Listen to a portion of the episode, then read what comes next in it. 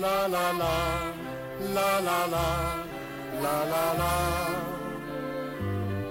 la la la, la la la, la la la.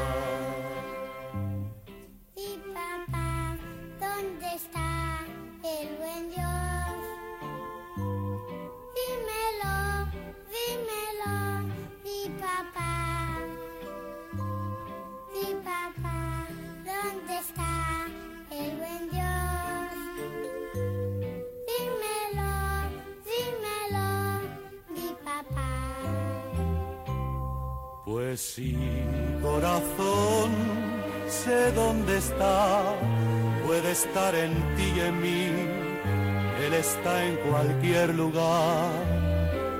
Pues sí, corazón, yo sí lo vi, en el monte y en el mar, y en la rosa de tu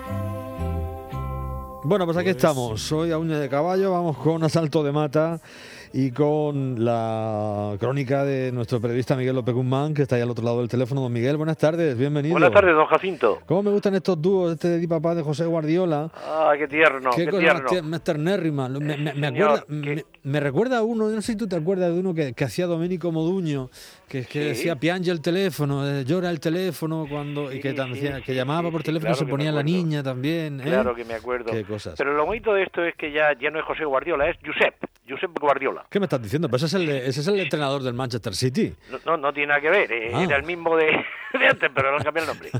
Eh, ¿Sabes? Eh, es así. Bueno. bueno, ¿cómo eres? Bueno, vamos con los vamos con los ídolos y los mitos del cine y de la televisión, que son muchos y, y distintos. A ver, porque claro, mitos e ídolos, dos categorías cercanas pero pero diferentes. Con- cuando hablamos de ídolos, tú, ¿a, qui- a quién te viene así a la cabeza de, de primeras? Bueno, yo más que ídolo diría mitos. Mitos, yo creo ¿no? que el- Venga. el- sí, sí, el mito es una cosa muy personal, ¿no? Claro. Y, y yo creo que, que la temática que hemos elegido para hoy era de los años 50, 60, me Sí, a mí, sí, sí. quiero recordar, Sí, ¿no? sí. y nos limitábamos a España, porque el mito, como te decía, es una cosa muy personal que viene dado por una serie de, de factores importantes. Primero, la, la- la personalidad y la difusión de, de esa personalidad o de ese nombre famoso eh, que llega a unos y a otros no, y eso se convierte en mito. Yo hace algunos años publiqué un, bueno, es casi un libro, está hecho online, que se llamaba Mitomaníaco, donde una serie de murcianos, creo que son 150, eligen a su, a su, a su mito. Y aquello, aquello quedó muy bien, ¿no? Está puesto, ya te digo, está puesto en, en, en, en ISU, en las redes sociales, Sí. y, y merece, la, merece la pena porque, porque hay un contraste importante, ¿no? Entre si eres hombre o eres mujer. El cine tiene mucho que ver, sobre todo los años que nos, que nos enmarcan hoy, ¿no? Porque, claro, eh, la única distracción que era el cine, eh, luego estaban los toros y el fútbol, y había poco más. Eh, estaba la radio, la radio también hizo mucho, eh, y así, bueno, pues surgen nombres importantísimos a lo largo de, de nuestra historia reciente, que han sido mitos para mucha gente. Para unos sí, para otros no. Eh, Desde, el boxeador, pasando por el torero, pasando por el actor de cine, eh, etcétera, etcétera, etcétera. O incluso, ¿por qué no?, por la vedette. Eh, el, el mundo de las vedettes, el mundo de la copla, eh, siempre ha ocupado un factor y un espacio muy importante de la vida española de aquellos años, en los que vea, en años en los que hay muy poca diversión, muy poca salida, ¿no? Los domingos a los toros, miento, los domingos al fútbol y en septiembre la feria taurina. Y, y el cine de los domingos que era, era lo obligado. Y entre esa playa de, de, de actividades Bueno, y mitos, eh, por ejemplo, a ver, vámonos a... Yo considero, y ahora voy a hablar a título personal, Venga. eh, yo, yo considero, por ejemplo, que un mito importante de aquellos años eh, incluso marcó una moda, ¿no? Eh, que fue, fue Pablito Calvo con aquella película de Marcelino Pan y Vino. Y digo que marcó una moda porque en aquella época los niños de aquellos años nos, nos, nos peinaban con flequillo. Eh, Nos Sí. peinaban con flequillo cuando los peines no eran de plástico, que eran de carey, Sí. y entonces se escapaba el peine y te, te hacían sangre en las cejas y en las narices. eh, a la hora de peinarte con el flequillo con limón, lógicamente. Ya, ya, ya. Pablito Calvo. Palmito Calvo, sí, señor. Marcelino Panivino y algunas ¿Cómo otras olvidar tampo- también a, a olvidar el mito famoso para mucha gente además, sobre todo en el cine de verano, en los toros, en la plaza de toros, que eran las películas de Mario Moreno Cantinflas. Eh, son nombres que parecen así como un poco eh, lejanos e incluso un poco ridículos, pero lo ocuparon. ¿O qué decir de Joselito? Eh, Joselito fue el, el- el mito el mito bárbaro de, de, de, toda una infancia y, y no solamente de la infancia, sino de los padres de aquellos hijos que nacieron en los años 50, el pequeño coronel, eh, campanera, etcétera, etcétera, etcétera, pues lo llevaron, lo, lo catapultaron a ser un, un mito claro en la España de entonces. Bueno, eh, hablas del cine fundamentalmente. eh, decías tú, los domingos al fútbol, el cine, el, el cine también y, y- y en septiembre los toros. Había un mito, yo creo que en aquellos años, el, el mito del deporte en este país, bueno, quizá hubo un par de futbolistas míticos, ¿no? Pero era Alfredo Di Stéfano, ¿no? Era el gran, Eh, el gran Alfredo Di dudas, Stéfano, bueno, sin ¿no? olvidar a, a Kubala. Era el otro en el que yo me estaba O- o- o Ramallet, acordando. eh, sí, bueno, o ya. Sí, y antes Zamora y hubo muchos, ¿no? Sí, pero sí, sí, sí, pero yo creo que Di Stéfano pues todavía sigue sigue siendo un gran mito, ha sido uno de los grandes sí, jugadores sí, de toda la historia. Hizo, hizo, hizo cine, acuérdate, La Sí, Gaita Rubia. sí, sí, hizo, un- hizo una película. peliculón. Siempre contaba, eh, bueno, y, y, Kubala, que, que llegó a entrenar al, al Real Murcia, le dio esa, esa prestancia, ¿no? El Murcia de Kubala y tal. eh, Igual que Buscas. Pues Carlos entrenó mu- mucho antes, efectivamente, porque Kubala... fueron mucho más gordos que vinieron. Sí. Sí, Eh, bueno, ¿usted con, se acuerda de con- aquello, con no? Puskás ya era difícil, pero... No, no, pero sí que se pusieron redondos. Pancho Puskás sí, sí, se puso bien aquí, sí. Aquello fue en los años 70. Era el Murcia de los ya, ya, 70 finales y yo creo que Kubala ya fue finales 80 o 90 incluso. Sí. Eh, ya fue, fue después. Pero sí, sí, es verdad que se ponían orondos cuando venían aquí, pues pues, gracias a las... A las eh, bueno, a las características de nuestra gastronomía, digámoslo así, ¿no? A la riqueza de nuestra, de nuestra gastronomía. Sí es verdad que, que Di Stéfano eh, rodó aquella película y yo, yo siempre me acuerdo de una anécdota que contaba el que fue ministro de Cultura, Jorge Semprún, que sabes que, que fue, bueno, estuvo en un campo de concentración y que él eh, tenía un nombre de guerra porque era militante del Partido Comunista en el exilio, en el exterior, Sí. y se llamaba, creo que era Federico Sánchez, su nombre de, de guerra. Y, y cuando venía a España en alguna misión, pues, eh, en fin, lo- todos los pisos francos y lo clandestino y tal, ¿no? Y decía que salía a la calle y, y cuando iba a tomar un café a, a- un bar o algo y estaba jugando Di Stéfano, pues todo el mundo, y una vez se le ocurrió preguntar, oye, ¿quién es ese? No, no, no sabía, él no, no- estaba en ese mundo. Lo Hasta, hasta que no, hasta que se dio cuenta de lo peligroso de aquello, dije, inmediatamente me puse al día, contaba, dice, porque como di- di- enseguida cualquiera diría, ¿de dónde sale este marciano que no conoce a Di Stéfano? Claro, ¿no? Y dice, pues para pasar desapercibido me tuve que poner al día inmediatamente de las andanzas de, de la saeta rubia, claro que sí. Sí, pero eh, eh, los mitos tienen una cosa muy muy especial, ¿no? Eh, tú fíjate, por ejemplo, eh, eh, una reina, eh, cómo eh, puede ser mito al igual que puede ser un asesino, ¿no? Que es el caso, por ejemplo, de la reina Fabiola, que allá por los años 62, 63, cuando se casó con el rey Balduino, eh, pues llegó a convertirse en mito por la forma de vestir, por sus maneras, por su, por su esa humildad que, que siempre y esa, y esa elegancia que tenía natural Sí. y tal. Y en cambio, eh, luego, por otra parte, también se convirtió en mito por sus andanzas eh, el, el jarabo. Eh, Sí. ¿Usted se acuerda del jarabo, Sí, no? sí, claro. Eh, sí. Yo Pérez pasaba del, ja- del jarabo, siempre me acuerdo de, de Sancho Gracia, que, lo hizo para la a televisión. Yo, su- cara me acuerdo la de Sancho Gracia, pero sí, sí, me acuerdo de la historia. el, claro. el verdadero jarabo. Y, y mira que es difícil, ¿no? Con- tener mito. Lógicamente también depende de la afición de cada uno. Por ejemplo, el boxeo. El boxeo, pues yo he tenido siempre como un mito eh, a dos boxeadores, a, a Urtain, Sí. eh, el, el, el Urtain, sí, y, y- y a Folledo, Luis Folledo. Luis Folledo, que, que, bueno, que tuvieron una época importante, sobre todo Urtain, el morrosco de Cestona, Sí, bueno, Urtain yo creo que fue, el, igual que decíamos antes de, de Di Stéfano, yo creo que Urtain fue el gran mito, sin lugar a dudas. el gran mito, que no sabemos sí. si había tongo o no había tongo, siempre se nos quedó la duda, pero pegaba el tío unas castañas que para qué. Sí, sí, sí, sí. Y sí. Folledo, bueno, por su forma de ser, que decía que no estaba sonado y toda esta serie de cosas, pero que luego, pues no sé, Fred Galeana también lo fue, quizá algo menos, Legrá, Legrá, José Legrá. y, y, bueno, y Pedro Carrasco también. Y Pedro Eh, Carrasco. Andando, por el, general, andando el tiempo mitos- para acá, eh, luego estuvo, si recuerdas, Alfredo Evangelista también, que se nacionalizó, se Sí, nacionalizó sí. español. Y luego estuvo Sí. uno que fue campeón del mundo de los ligeros en el 74 y en el 75, que era aragonés, Perico que era. Perico Fernández, que llegó hasta, Perico hasta, Fernández. hasta hacer canciones, hacer un disco. Y y murió hace poco, cine, murió hace un par de también. años. Sí, sí, sí. También, Aquel también tuvo mucho éxito, sí, Perico Fernández. sí. Sí.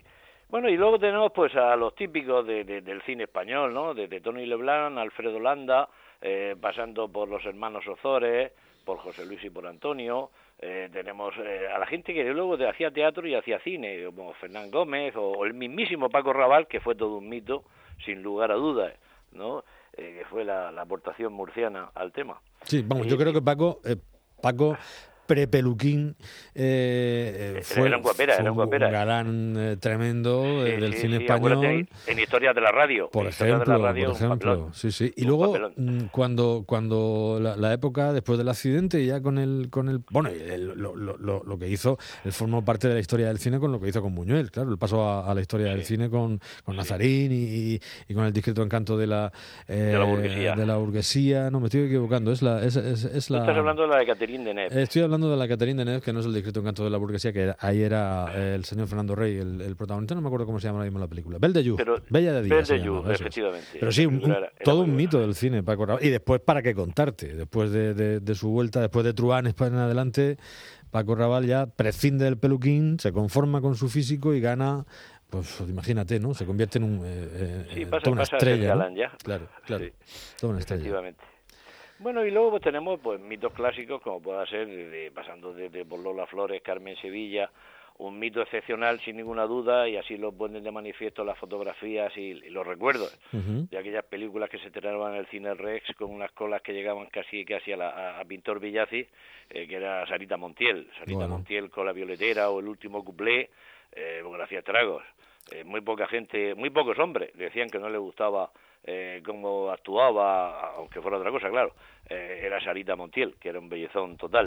Bueno, aparte de, aparte que entraba directamente ya en la categoría de mito al, rodar en Hollywood, casarse con Anthony Mann y, rodar en Hollywood, eh, pues dos o tres títulos que hizo, pero, pero sobre todo Veracruz, ¿no? Con Bart Lancaster y... Sí, que la sacaban de India. Exactamente, ¿no? Pero está, está le, le, roba el papel a la blanquita, que no me acuerdo quién era, se lo roba completamente, sí señor. Y hay otro tipo de mitos que, que son anteriores, ¿no? Que son mitos de la radio, porque eh, lógicamente en, en, los programas de radio había muy pocos nombres que sonaban, sí sonaban las voces, pero no se les ponía cara, ¿no? Eh, esos mitos como pudieron ser mm, eh, Periquín, de Matilde Perico y Periquín, o la saga de los Porretas, que es posterior ya, lógicamente, o, o Amarrosa, o Lucecita, aquellas novelas, aquellas voces y aquellos personajes que se interpretaban eh, por la radio, pues también quedaron como mitos para mucha gente. Sí, es cierto. Bueno, aquel magnífico cuadro de actores de Radio Nacional o el que tenía también la, la cadena Radio ¿no? Radio, Madrid. Había dos grandes, dos grandes grupos que eran, eran esos dos. La Sociedad Española de Radiodifusión. Sí, bueno, estaba Juana Ginzo, Matilde Conese, toda aquella gente. Y, el gran Salvador Arias y, muchos otros que luego también eh, hicieron gloria en el, en el doblaje que venían del cuadro de actores de Radio Nacional de España, claro. Sí, ya en el mundo del teatro, ¿para qué decirte? Desde Rodero, Elvira Quintillá, las hermanas Gutiérrez Cava, eh, Jesús Puente, Bódalo, eh, eso hay un, un, largo etcétera, que luego con el tiempo se pusieron de moda en la televisión, Ismael Merlo, por ejemplo. Toda esta gente eh, empezó en el teatro y pasaron al cine y del cine a la televisión, la mayoría de ellos. ¿No? Y, de hecho pues se consagraron y ya fueron conocidísimos cuando las imágenes entraban en las casas que ahí donde realmente empiezan a hacer los, empiezan a hacer los mitos de verdad. Sí bueno en la Telecom a través del estudio 1 hicieron de todo todos estos que, que, tú estabas comentando grandísimos mitos sin lugar a dudas. fíjate si fue un mito Sara Montiel que quién se acuerda de Denise Darcel que era la protagonista de la protagonista femenina pues la, la, blanquita de Veracruz que la ha buscado por gusto. No se acuerda nadie sin embargo todo el mundo recuerda a Sara Montiel con Gary Cooper y Bar Lancaster claro que sí, sí señor. bueno también nos la metieron aquí nos, nos, machacaron un poco con Sarita Montiel, que estaba en Hollywood, ¿no? Bueno, también Carmen Sevilla lo hizo. Sí. Carmen Sevilla eh, parece que actuaba o salía de, María Magdalena. Ella hizo la, túnica, ¿era la túnica sagrada o Rey, de Reyes? Rey de Reyes. Rey de Reyes, sí, sí, cierto. Sí, Carmen Sevilla también le fue algo. Pero la, carrera de Sana Montiel allí fue, fue, creo que fueron tres películas las que rodó y, y, no estuvo mal, no estuvo mal. En lo que, y bueno, cuenta que ella estuvo, estuvo fue novieta de, de Anthony Mann.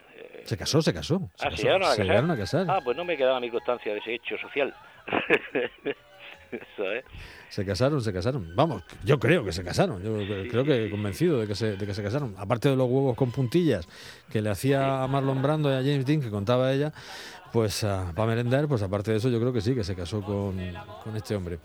Bueno, pues eh, son grandes mitos del cine, de, del deporte, del boxeo, de, de, la, de la televisión y de lo que en aquellos años, sí señor, lo que en aquellos años se daba, años 50, años 60, esos grandes mitos de antaño. Te cuento una anécdota de 10 segundos. Has hablado de Bódalo. Bódalo era tal el dominio que tenía de la escena que llevaba un pinganillo donde estaba oyendo al, al Madrid en un, ¿Ah, sí? en un sí, en un transistor. Y cuando estaba en escena y no hablaba él, le daba volumen para ir con el partido y cuando tenía que intervenir le bajaba, decía su frase y luego seguía a ver cómo, iba el partido. Sí, sí, sí.